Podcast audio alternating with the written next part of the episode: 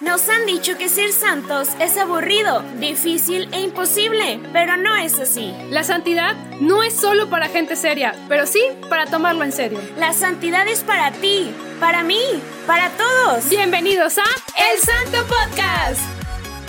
Hola. Hola, ¿Qué? amiga, ¿cómo estás? Muy bien, amiga, ¿y tú? Bien, también aquí sufriendo los estragos del calor regiomontano. Oh, ya sé, amiga. Yo no soy team calor, por eso no, no, no te odio calor, pero tampoco te quiero. Pero tampoco te adoro. No, porque me no hincho, estamos en la playa. me soleo, me quemo.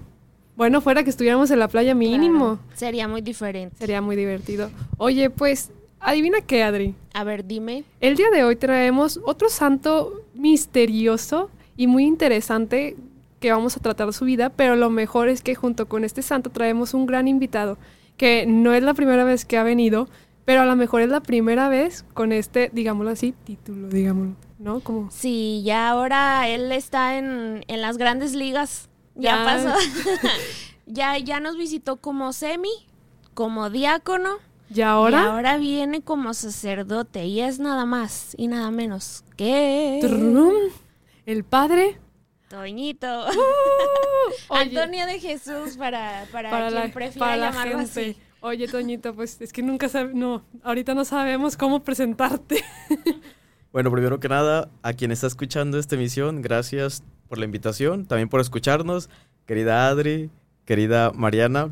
Para mí es un honor estar aquí. Saben que es uno de los podcasts eh, consentidos y como se sientan a gusto, el privilegio de aquellos que nos han acompañado en, en nuestra perseverancia en la formación es que nos llamen por nuestro nombre. Así que somos amigos y vamos caminando en nuestro proyecto de santidad. Así que eh, mientras no me digan otro nombre, Pues ahí va a ser un poco complicado, pero que se sientan ustedes a gusto. Para mí es un, es un honor estar entre ustedes, ya saben. Ay, pues, Excelente. Me Ex- parece perverso. Muy bien. Oye, pues Adri te va a explicar la dinámica porque cuando tú venías todavía no traíamos esta dinámica. Tan, Entonces, tan, a- tan. eh, Adri te la va a platicar más o menos. Así es, tenemos una dinámica que se llama nada más y nada menos que preséntate en 45 segundos. Pero yo le voy a dar a usted, padre, la ventaja de que yo le voy a regalar 30 segundotes, no 45, 30, porque yo quiero escucharlo los otros 15 segundos hablar del santo. Entonces, vamos a dividir estos segundos. Y bueno, le voy a poner el minutero, usted nos va a platicar pues un poquito de, de, de qué, qué onda con usted, dónde ha estado, porque que ya pasó un año, hicimos cuentas y pasó un año de que había estado aquí. Entonces, ¿qué ha pasado en ese año con, contigo, con usted? Así que ahí va la cuenta. Empezamos. Bueno, pues estoy muy nervioso. ¿Qué ha sucedido de la última ocasión que estuve aquí en el Santo Podcast?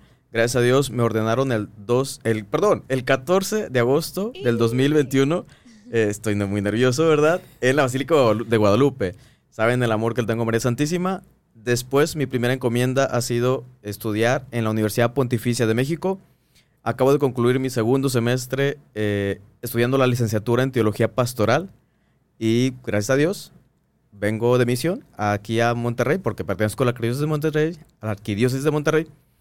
Y pues muy contento porque ya voy a, ya voy a concluir eh, con mi segundo año en mi licenciatura. ¡Ay! ¡A tiempo! Esto es demasiado cardíaco.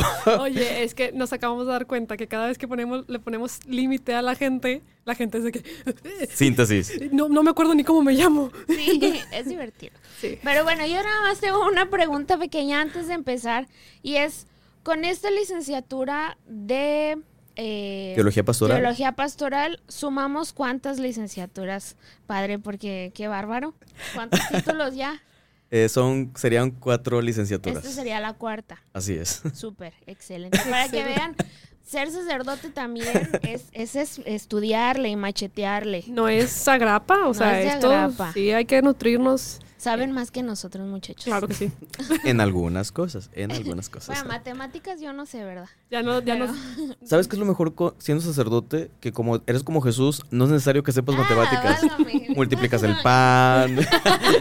o sea, entonces, eh, como te enseña eso Jesús, eh, no, Escribes en la arena 4 más 3. si, si tú tienes como 100 pecados, después de platicar conmigo, se, se convierten en nada, en cero, Cero, total. claro, sí. Entonces está con ganas, es lo mejor. Oye, tienes razón, las matemáticas de Jesús Son los mejores. son las mejores porque uno mejores. más uno pueden ser cuatro. Entonces, venga. Y luego, por ejemplo, si eres el último, siempre con Jesús vas a ser el primero. Exacto. ¿eh? Entonces, con Jesús siempre todo es mejor.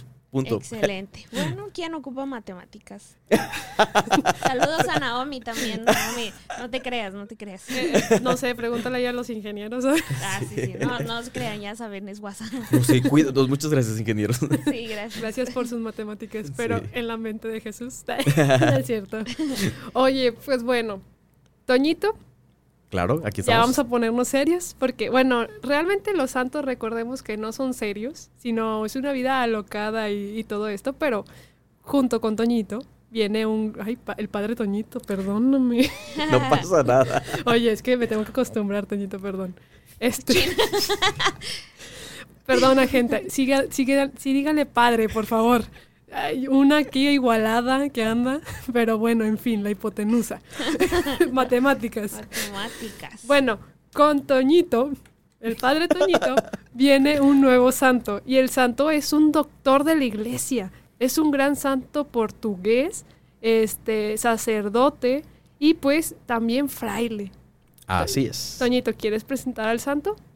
Pues vamos a presentar nada más y nada menos, sobre todo para aquellas personas que se acercan a él buscando novia o novio. Mm. Vamos a presentarles a San Antonio de, De Padua, Uh, Un santo portugués. portugués. Sí, Desde Lisboa, él, él nos, ahora sí que nos saluda. nos saluda. Oye, es, es interesante porque antes de empezar el, el episodio estábamos platicando Toñito y yo y era que, de que, oye, pues en Lisboa el próximo año Excelente. va a ser la Jornada Mundial de la Juventud. Y él es uno de los patronos de la jornada. Exacto, entonces, pues bueno, podemos ir encomendando nuestro viaje a Lisboa para los que vamos a poder tener la oportunidad, porque yo todavía no lo sé, pero esperemos que sí, y pues encomendar nuestro viaje para que sí se logre, ¿verdad? Claro que sí. Y pues bueno, empezamos. ¿Quieres que empiece yo y luego ya le seguimos, Toñito? Como gusten, yo aquí estoy listo para También comentar recuerda que es tu programa, pero voy a empezar con los datos más informativos y ya nos vamos a ir siguiéndolos, ¿les parece? Excelente. Excelente. Muy bien, pues ya como lo dijimos, nació en Lisboa, Portugal, eh, alrededor del año 1195, ¿verdad? Ujú, así es. Entonces nació de eh, su nombre de cuna o su nombre de bautizo era Fernando y ahora sí porque no lo sé pronunciar muy bien de Bulbeus, Bulbeus. Es francés el apellido, eh, querida Adri. De Yo Boulot. Lo dudo, dudo que sea francés. De la familia de los Bul es Boulot. Bulbeus. Sí, así se dice. Así no tengo es. idea, fíjate que como que este eh, tengo interferencia cerebral en este momento. No sé cómo se Su familia, su familia era una familia noble Eran, sí. de, de linaje, así se les, se les llamaba los, los, bueno, en español si lo leemos es Builón, pero su papá era un, un gran caballero y ese es uno de los dilemas que después va a tener eh, Sí. San Antonio de Padua, que dicho sea de paso, no era su nombre original. No. A ver, Marianita. No, su nombre, pues les digo, su nombre era Fernando, que a los 25 años, pues tuvo que hacer este cambio a San Antonio de Padua, justamente porque entró a los frailes. Pero bueno, eso es una alerta spoiler, porque ya me estoy adelantando, pero vamos a regresar al tema de la familia. Exacto. Él era hijo primogénito, igual del, del caballero Alfonso, que, que, pues sí, al ser caballero tenías una posición económica un poquito más arriba que, que a lo mejor cierta comunidad de, de, pues en este caso francesa o, o portuguesa que estábamos ahí, ¿no? Y pues su mamá, pues obviamente también, eh, eh, creo que se llamaba María, si no me equivoco. María Tabeira.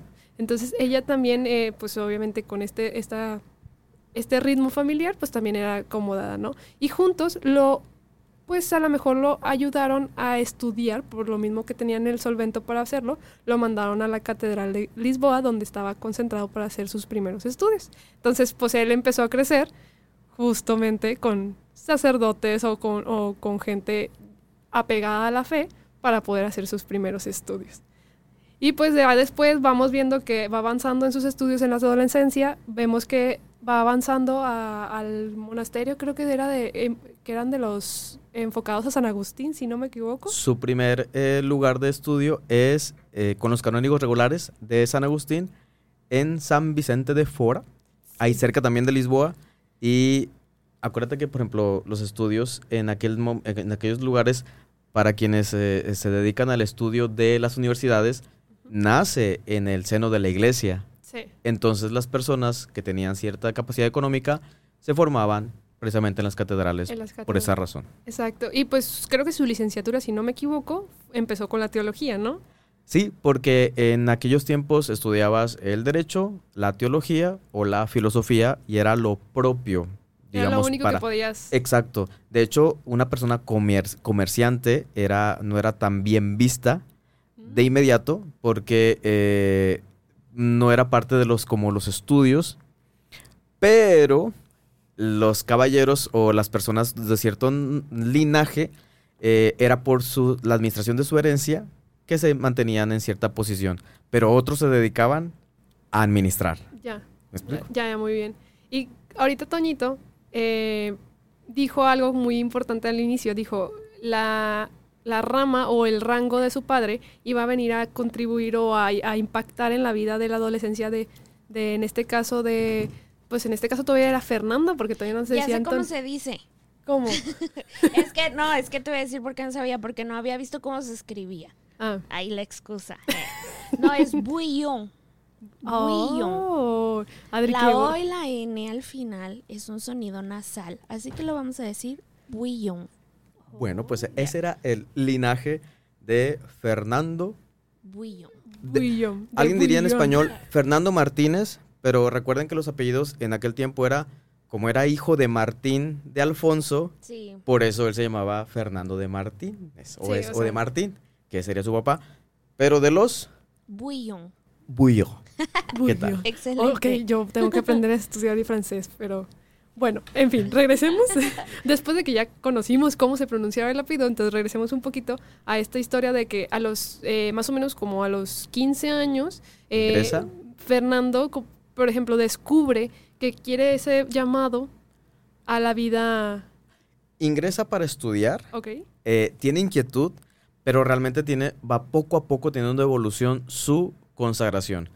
Porque no, no en todas las biografías está, pero Antonio de Padua, en sus, en sus principios, tiene este conflicto Sí. de la vida religiosa y su familia inclusive no lo apoya. Entonces eh, tiene como que esta, ¿cómo se le puede decir? Eh, crisis para ir optando por eh, el camino totalmente de consagrado o de Para que se den consagración. cuenta que San Antonio también vivió crisis, como todos aquellos jóvenes que dudan de su fe, perdón, de su fe, de su vocación. Aprendan, aprendan San Antonio, ¿eh? Sí, en verdad les recomendamos, si te gusta, o la verdad sí te, te invitamos a que conozcas a profundidad la vida de este gran santo. Hay unas películas buenísimas y está esta escena. En unos, por la dinámica del linaje y en otros por la dinámica del amor, porque para el- no, sab- no sabemos a ciencias ciertas qué tan agraciado físicamente era Antonio de Antonio Padua. Eh, no, probablemente no lo sea así, pero fue un conflicto también en su época. Tenía sus enamoradas. No, pero deja tú eso, o sea, como que más intrigante estaba estudiando, o sea, como que ahí an- antes no tenían mucha gente la posibilidad de estudiar, entonces como que que una persona estudiara para ellas era también llamativo. Exacto. Entonces, Muy bien, así es. yo también eh, leí, alcancé a leer como que estuvo ahí en un libertinaje, digamos así, donde él está en esa búsqueda y pues su familia en contra, porque ellos para, para él, para la familia, la mejor posición para Fernando era ponerlo como un noble. Exacto. La- y ni siquiera como un caballero, o sea, que trate de ser mejor que el padre, ¿no? Pero, Exacto. pero ¿qué pasa? Pues él, él va luchando con su interior y se va desapegando así como que hasta creo que hay un escrito donde dice que él se desapegó de la, de la herencia. De hecho, él renuncia a su herencia, exacto. Recordemos que es contemporáneo de Francisco de Asís Y también la radicalidad por el reino también es una respuesta porque en los tiempos que él vivía también hay mucha tensión social, hay mucho abuso en cuestión de las clases y eh, los, las órdenes mendicantes se convierten también en una fuga para estas eh, personas o, o familias en las cuales no solamente era la nobleza, sino lo que implicaba eh, esta vida. Entonces algunos también escapaban y una de las maneras para escapar también era la vida religiosa. Pero en este caso eh, hay un auténtico llamado. Sí. No es tanto un escape, una fuga mundi le llamarán, sino un auténtico llamado. Y vamos a conocer el fruto de esta opción. Por eso él renuncia y qué, qué- qué florece a partir de esta opción. Sí, bueno, después de que él renuncia y dice, ¿sabes qué? Ya me voy, que fue alrededor de los 24 años cuando él toma esa decisión, o sea, digamos de los 15 Exacto. hasta los 24 10 años. años, exacto. Exactamente, o sea, dice, ¿sabes qué? No, voy a renunciar completamente a mi familia. No, o sea, no tal cual, pero sí fue un, ok, si me quieres hablar, está bien, pero me voy a hacer, Con permisito. con permisito me voy a hacer sacerdote. Pero la verdad en esos tiempos sí es, sí, o sea, sí era totalmente No, no una emancipación, sí, era una emancipación de la familia y de hecho el momento de esta renuncia tal cual de la familia es cuando ya ingresa con los frailes, eh, válgame la redundancia, franciscanos, y es donde cambia su nombre. Ahí es lo radical, que era lo que caracterizaba en su momento a la orden de Francisco de Asís. Exacto. Pero curiosamente, él no empezó, No, así es, ¿no? él no empezó con los Primero era franciscanos. Y después franciscano. Él empieza con este, el monasterio, creo que se llamaba de la Santa Cruz, este, donde estaba con los agustinos justamente, es. pero ya en Coimbra. en. Coimbra, exacto.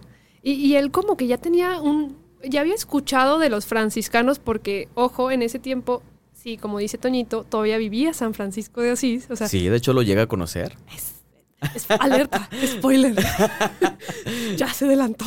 Perdón, perdón. no pasa nada, no. Este, entonces, como que él ya escuchaba de algo y como que la gente, no sé, voy a decir así como los comunistas dijeron de que, ay, estos qué pex, o sea, estos franciscanos, ¿qué onda, no? Pues mándalos a matar, ¿no? Pues en ese tiempo también existían, creo que era una, una secta, no me acuerdo cómo se llamaba la secta, ahí me, me van orientando más o menos.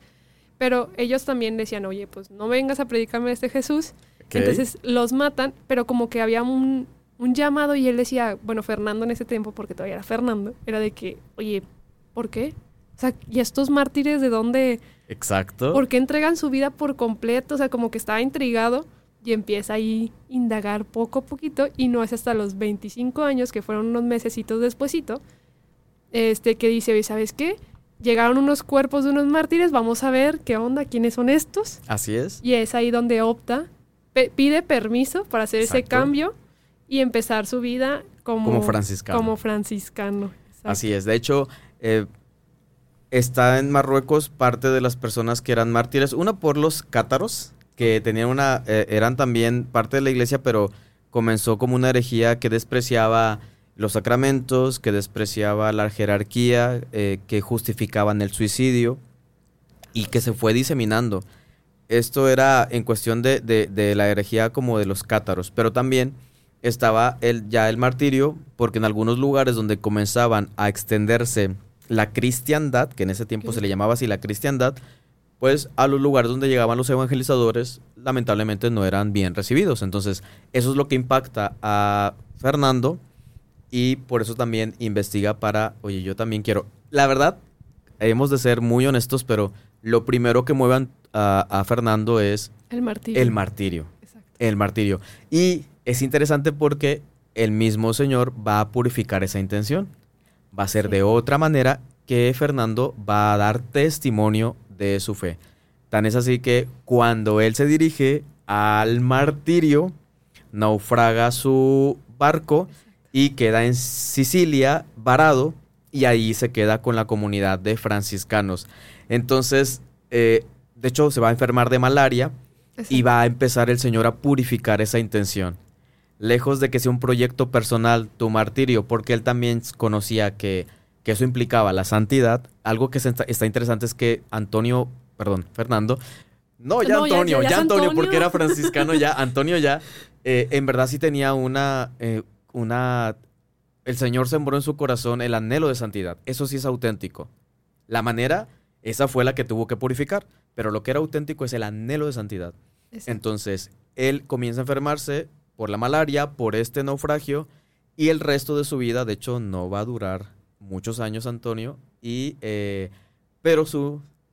¿Enseñanza? Su santidad sí se va a incrementar. Y aquí viene lo más, como así como que sustancioso de su opción. Exacto. Ahorita como desmenuzando un poquito lo que, lo que acaba de pasar, Chan, chan, chan. este, a los 25 años que entran los frailes, él cambia su nombre de Fernando a San Antonio, por, en este caso por el santo Antonio de Abad, si no me Antonio equivoco. Abad, exacto. Él toma ese nombre y decide ahora, a partir de ahora, llamarse Fraile Antonio. Ahora, Antonio, así es. Este, entonces, pues por eso ya, ahora le, ya le podemos decir Antonio. Y ahí ya era sacerdote. Ah, él ya, Ya era, era sacerdote. sacerdote. Sí, porque realmente él duró un proceso muy corto en, el- en la Santa Cruz, o sea, en el, en el- en el convento de la Santa Cruz, mejor dicho, monasterio, Así donde es. hizo un proceso muy corto y muy rápido para ser sacerdote y cuando entra ya los frailes, él ya era sasacerdote, o sea, O ya- sea, él, él no tenía sus cuatro licenciaturas. no, él, Él fue más Pero corto. quiero decir, no, no, no, no es de comparación, o sea, Antonio, Antonio es,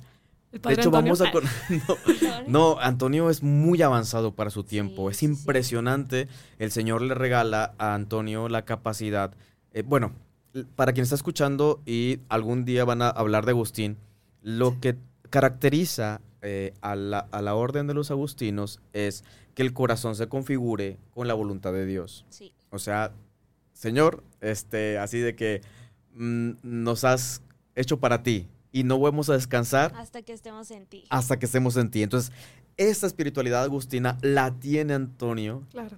y aparte, la meditación, la lección divina, el amor a la palabra, está sembrado desde los 15 años.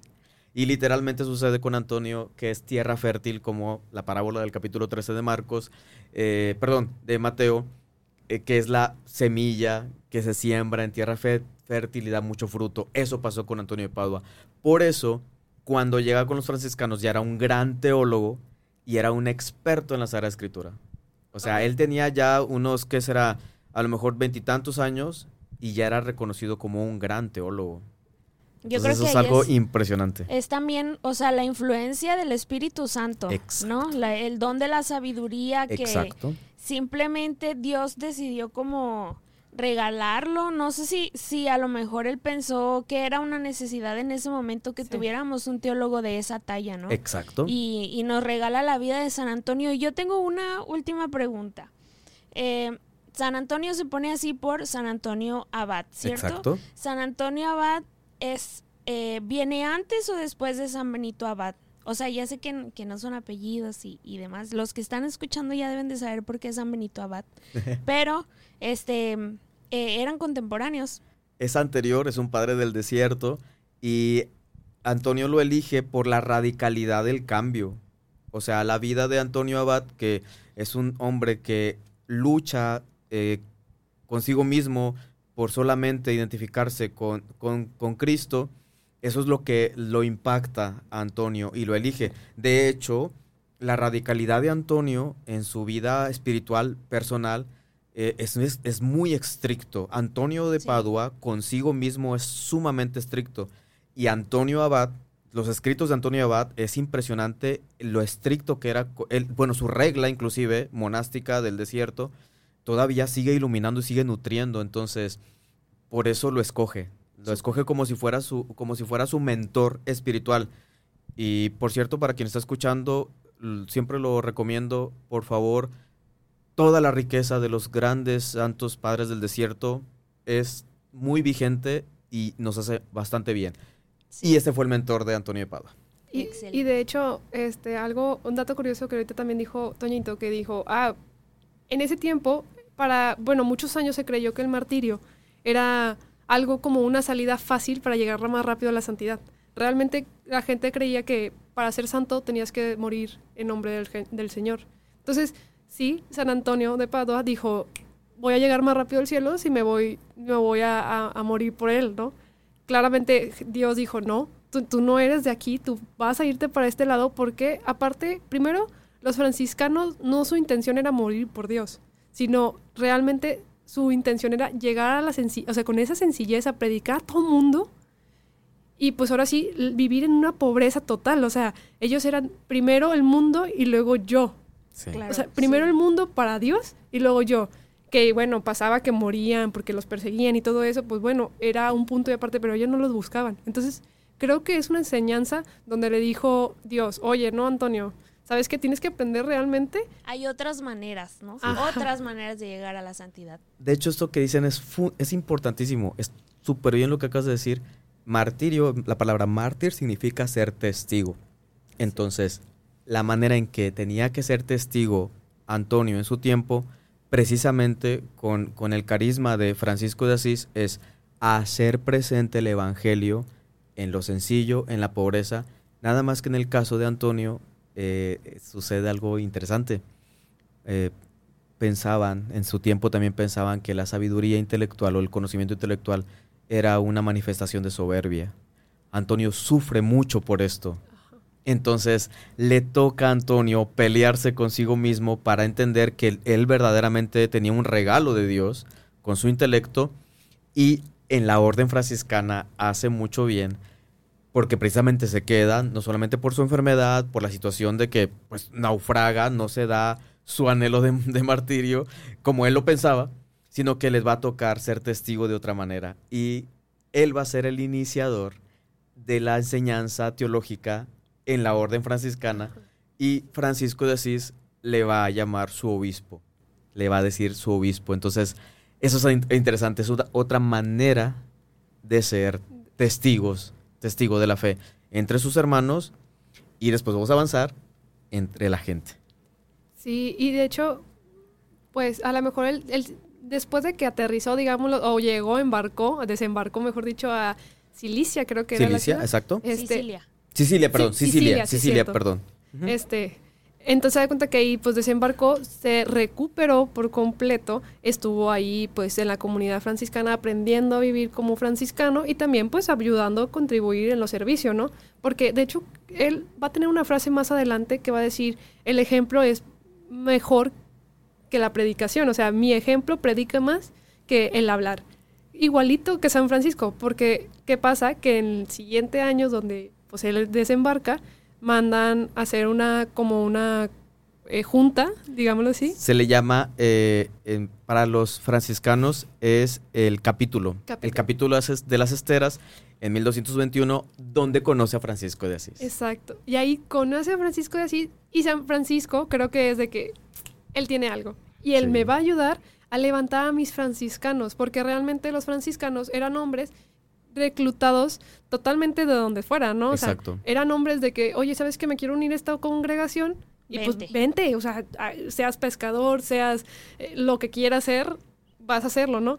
¿Y qué pasa? Pues él regresa a, a esta ciudad donde él desembarcó y después recibe una carta de San Francisco donde le va a decir, ¿sabes qué?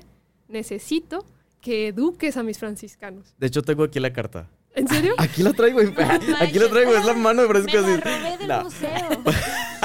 No, pero que- la redacción. Lo que tenemos aquí es la redacción y me gustaría compartirla. Obviamente no es, el- no es el idioma original, ¿verdad? Porque ver, ellos hablaban en italiano y, Y francés. y en portugués, Franciscano, ¿verdad? Hablaban en franciscano y.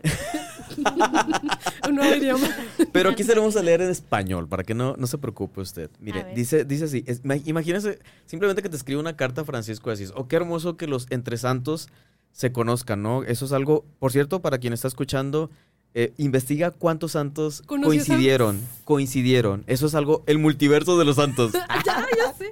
De hecho, Bueno. San Francisco estuvo en muchos multiversos. Oye, idea millonaria. Imagínate una película del multiverso de los santos. O sea, ¿de qué? Aquí lo dijimos primero. Ajá, sí, aquí, marca registrada. Cine católico, por favor. Imagínate, imagina- estaría súper cool, ¿no? Con ganas. De hecho, Wow. yo espero que en Marvel publique, por cierto, ahí perdón por el, por el comercial, pero está Santa Teresa de. Calcuta. es- Y Juan ella es parte. II. Hay- entonces Sí. hay que incluirlos en el, por favor, Marvel, por favor. Festival de Internacional de Cine Católico. Ahí contribuye con Ahí Marvel. hablamos. favor. Inbox.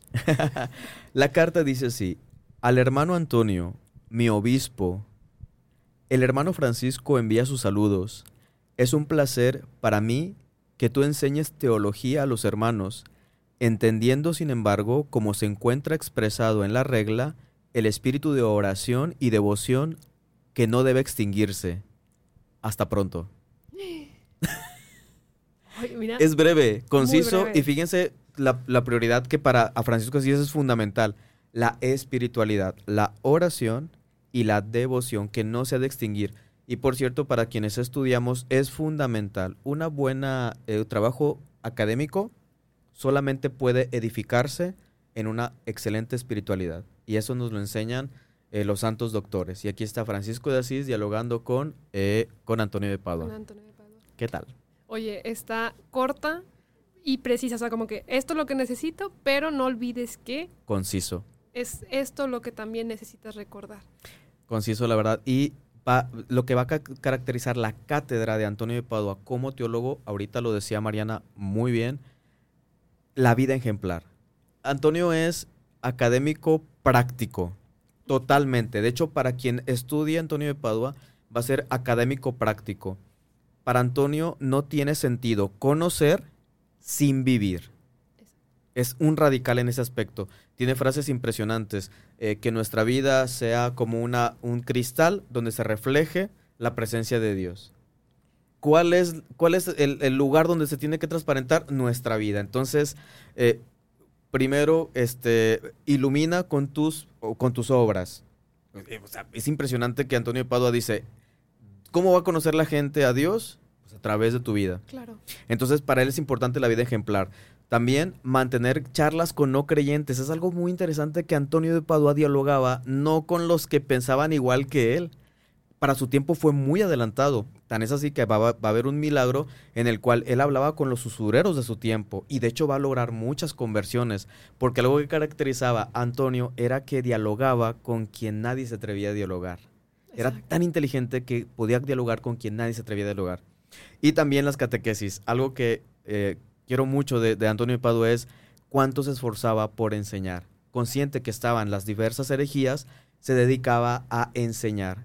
Como que él consideró, o sea, me imagino en su lógica, si, están, si se está di- eh, difundiendo algunas herejías, la fortaleza está en, fortale válgame la redundancia, fortalecer nuestra fe Exacto. conocer a detalle nuestra fe porque se están dando a conocer herejías, ¿no? Entonces, qué interesante su método para enseñar su teología. Oye, que creo que para los teólogos de hoy tiene bastante que enseñarnos todavía el ejemplo de Antonio de Padua. de hecho, Antonio de Padua, o sea, dato curioso, como, como vamos a ver muchos milagros o muchas eh, tareas de evangelización, porque el mismo San Francisco lo manda a misionar al norte de Francia, perdón, me- mejor dicho, al norte de Italia, Así es. sur de Francia, lo manda a misionar y a evangelizar y a convertir a esta gente, ¿no? Sí. Y de hecho creo que hay un, una herejía, o bueno, un, un milagro de, Sa- de San Antonio, pero una herejía de la persona que, que fue y le, lo- le dijo, ¿no? De que, oye, pues dejó sin comer a un burro Sí. y luego de que le di- va con San Antonio y le dice, a ver, voy a creer en el Dios hasta que este burro venga y alabe al- al- a tu Jesús Eucaristía. Es que aquí es eh, lo interesante, Mariana y Adriana, eh, las herejías consistían en la no creencia de la presencia real en los sacramentos de Cristo, no solamente la Eucaristía, ni en el sacramento de la reconciliación, ni en el sacramento de la unción de los enfermos, Ni el ni bautizo, ni- exacto, no, entonces era él. Esto es una representación y qué interesante porque al día de hoy para quien está escuchando el podcast hay personas que siguen afirmando que no actúa Cristo a través de los sacramentos. Y esto brota, eh, disculpando a quien está escuchando, esto brota de la ignorancia, de la ignorancia de Cristo. Quien no conoce a Cristo, pues no conoce cómo actúa. Y si no conocemos cómo actúa, no sabemos cómo obra y todo lo que brota de la actuación de Cristo. Entonces, a un Antonio de Padua, que es, como lo llamarán, biblioteca de la Sagrada Escritura, es, a ver, vamos a conocer a detalle cómo es que obra Cristo. Y el famoso milagro del, de- del asno, literalmente, eh, eh, lo que intenta eh, es, más bien, manifiesta y comprueba la presencia real de Cristo, al menos en el sacramento de la Eucaristía, porque era lo que los patarinos o los cátaros desvirtuaban. Desvirtuaban, como al día de hoy muchas personas lamentablemente afirman, es que ahí no está la presencia de Dios. ¿Y en qué consistía este, este, este milagro? Que se pone a prueba a un animalito, se le deja sin comer, se presenta la Santa Eucaristía y lo que hace el animalito es, al momento de que presentan la Eucaristía y ponen también alimento para él, Sí. el primero se dirige, se arrodilla a la Eucaristía y después se este Come su alimento. su- come su alimento. Y ahí recordaremos, para quien le guste la Sagrada Escritura, que el primer capítulo de Isaías, en los versículos 1 y 2, vas a encontrar esta frase, el buey reconoce a su amo y el asno también. Entonces, para un mm, Antonio de Padua que tiene esto en su memoria, no solamente ve el gesto, sino se sigue, se comprueba la Sagrada Escritura y es lo que va a caracterizar también eh, eh, cómo se vence la herejía. Sí. Se le llama, así hablando de multiversos y cuestiones de Marvel, Antonio de Padua le llaman el martillo de los herejes. Así Sí. como Thor, ¿no? Sería testor. Ar- Antorino. Se llamaría. Antorino. bueno, él le Oye, decía nosotros martillo de los buscándole- herejes. Buscándole el superhéroe a... Antorino, estoy está buenísimo escribiendo eso. aquí el diálogo. Mientras ustedes platican, yo aquí estoy trabajando en mi, en mi diálogo de la película. ¿eh? Tan, tan, Adelante, tan, adelante. tan. Síganle. Pero es interesante, este milagro, ese es el contexto de ese milagro, es, hay herejes que no creen en la presencia real de Cristo en los sacramentos y cómo la naturaleza manifiesta su presencia. Ese es uno de los milagros. que la, No. na- la naturaleza reconoce a su creador. Así es. Exacto. Y de hecho, realmente vamos a ver que San Antonio no tuvo fácil, o sea, a pesar de que convirtió a muchos católicos y muchos estuvieron cercanos, pero recordemos que también esa época era la época donde no sé si exista o no exista Dios. Entonces como que mucha gente se volvió ahí de que, pues, mientras no exista, pues me voy a ir al libertinaje y todo eso. Entonces, sí hubo mucho esto donde se topaba también con muchas sectas, donde pues eh, ellos tenían sus ideas y todo. Entonces, él se atrevió a, como dice Toño, este, se atrevió a salir de esta eh, zona de confort para poder hablar este, más para adelante. Y, y luego, pues, ¿qué pasa? Pues empieza a hacer esta conversión y ese trabajo de, de- de convertir a, a las personas. De hecho, también hay otro dato, creo que vamos a ver que San Antonio tiene cosas muy similares que San Francisco.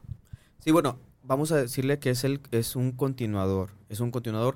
Bueno, la orden franciscana tendrá grandes santos, sobre todo también santos intelectuales, pero va a ser un continuador. Y bueno, tenemos que reconocer que él no, mm, su vida no va a ser tan larga. Él solamente vive 36 años, pero mucho de su, de su, de su ministerio, de su vida dentro de la orden franciscana es esta enseñanza de la fe. Rapidito me gustaría sintetizar algunas cosas importantísimas llama la atención su predicación cuando eh, lo invitan a, a- válgame la redundancia, a hablar de la palabra de Dios en una ordenación de agustinos y franciscanos y asombra a la comunidad.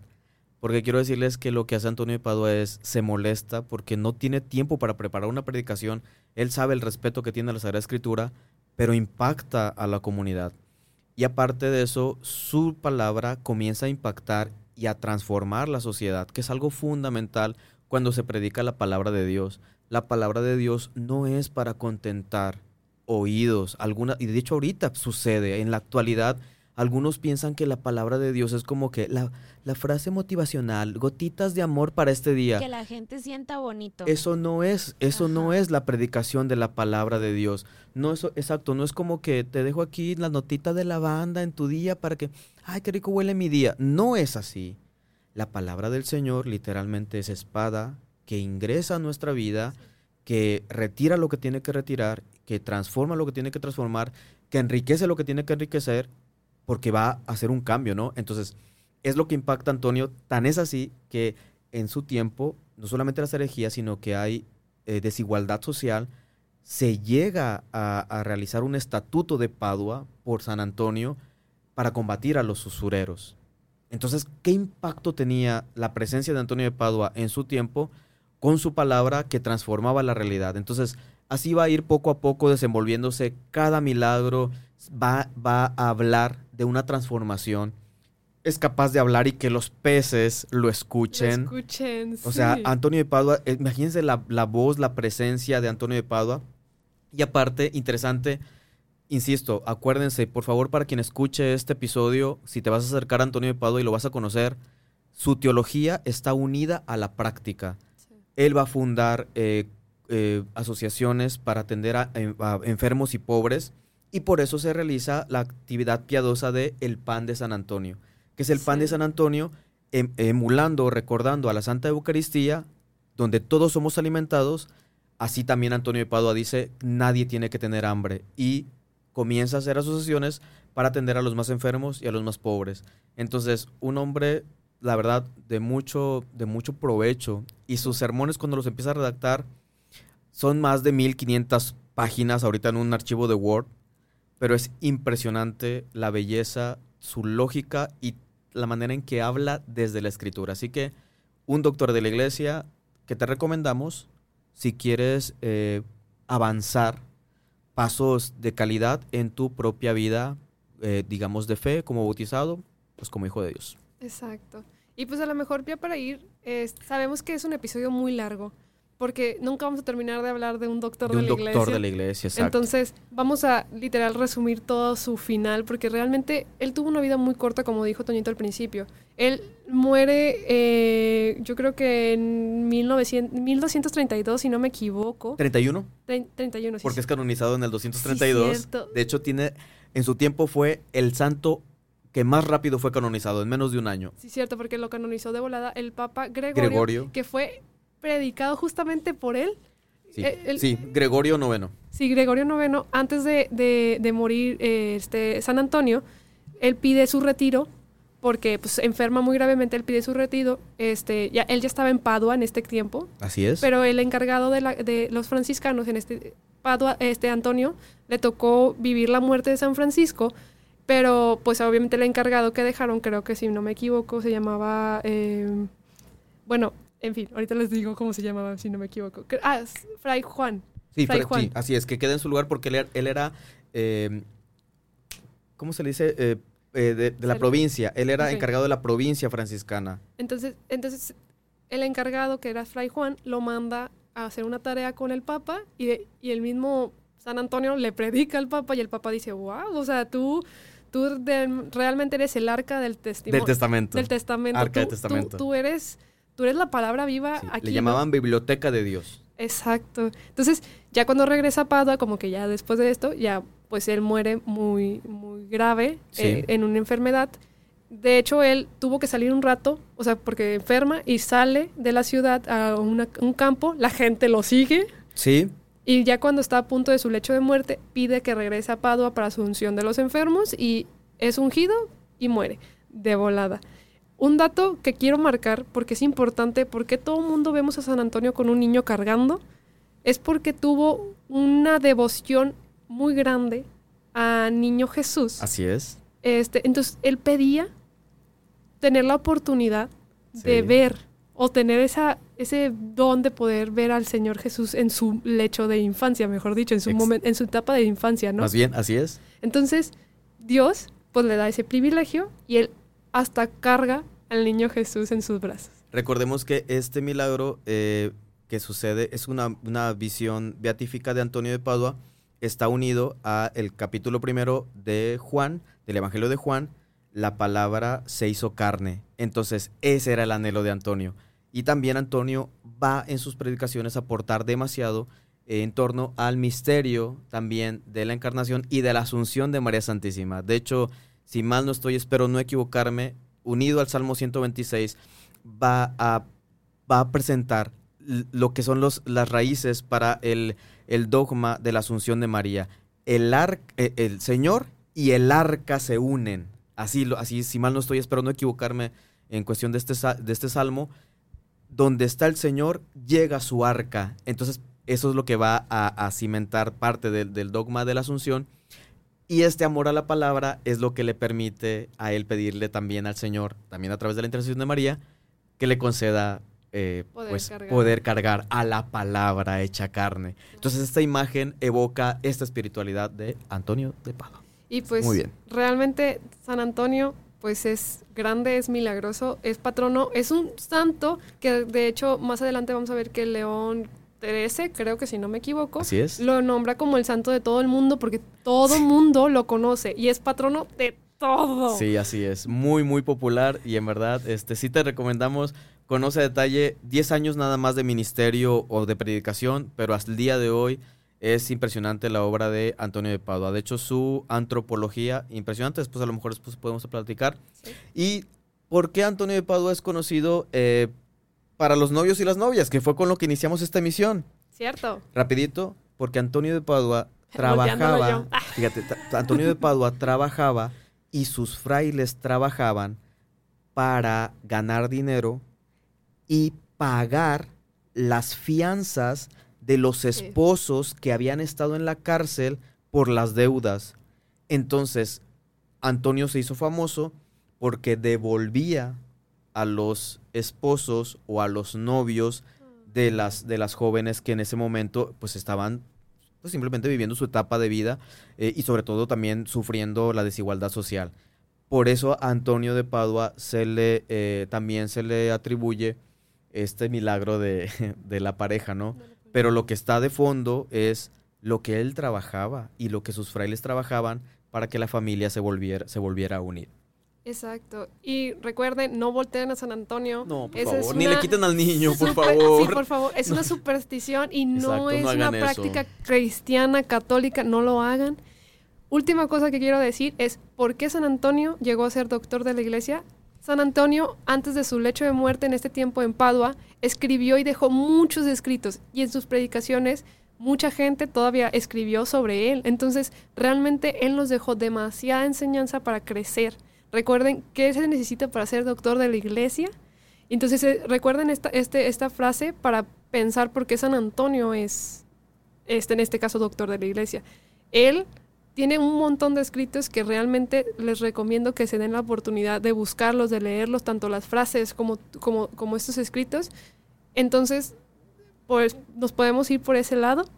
Y pues ya, por último, recordemos que su celebración es el 13 de junio, eh, si no me equivoco. ce- Así es. Celebramos el 13 de junio A San Antonio de Padua. y es patrono de las mujeres estériles, pobres, es. eh, no, eh, eh, Objetos perdidos. objetos perdidos, viajeros, albañiles, panaderos, papeleros, de los novios, de los esposos y de la buena vida.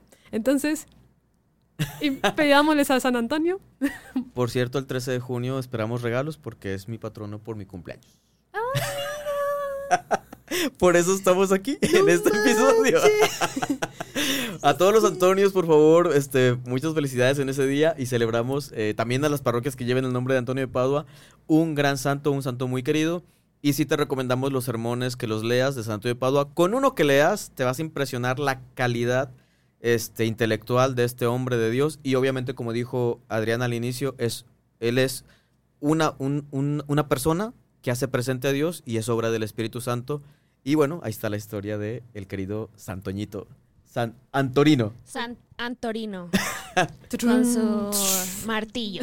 Sí, martillo de herejes. Pues ya, ya vamos a concluir. Me, me choca tener que llegar en este momento para cortar la inspiración. Tenemos muchísimo, muchísimo más que decir sobre la vida de San Antonio. Yo creo que fácil nos da para una tercera, segunda, tercera, cuarta y quinta parte de este, de este episodio. Y ya para terminar, solo quiero pedirle al Padre Toño una pequeña cosa, que es ¿qué tres enseñanzas o en tres palabras, ¿qué nos puede decir de San Antonio? O sea, eh, para, para usted, para ti, ¿qué representa San Antonio en tres palabras, sobre todo en la vida personal, a nivel personal?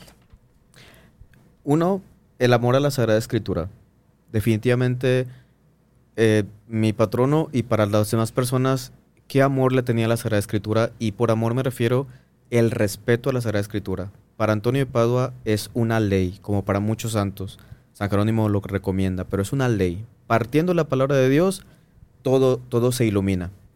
Eh, dos, la conversión. Antonio es un radical y su conversión se manifiesta también, el que sería la tercera, la tercera eh, en este testimonio.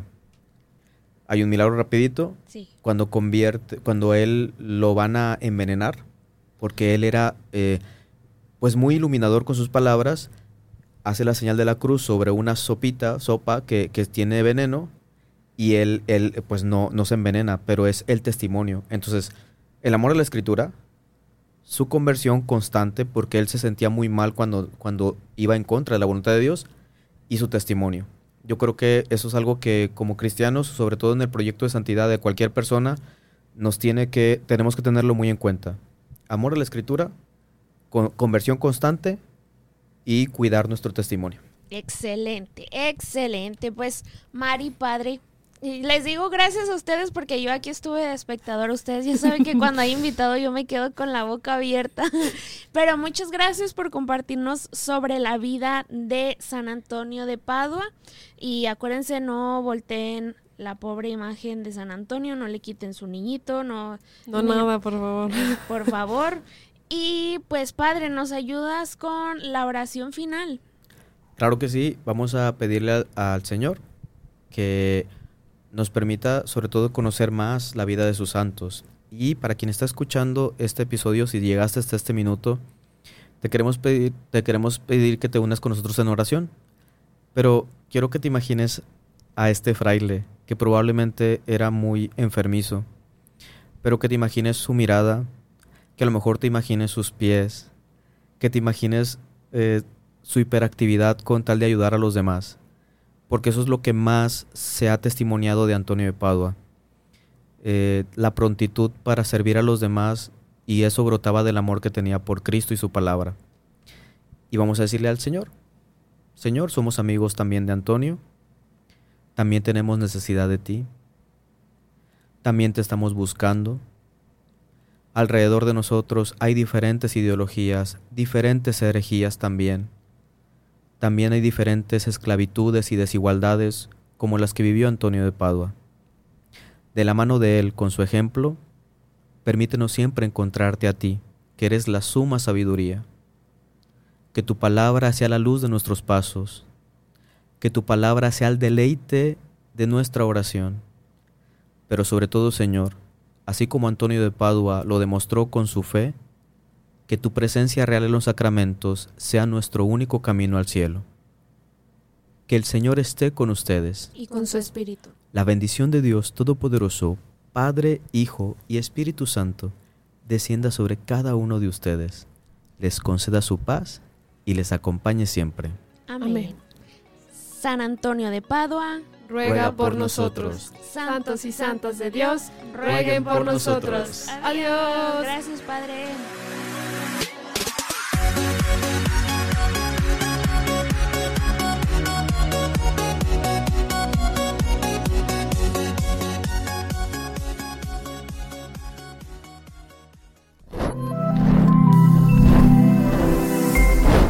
Somos Ilumina Más.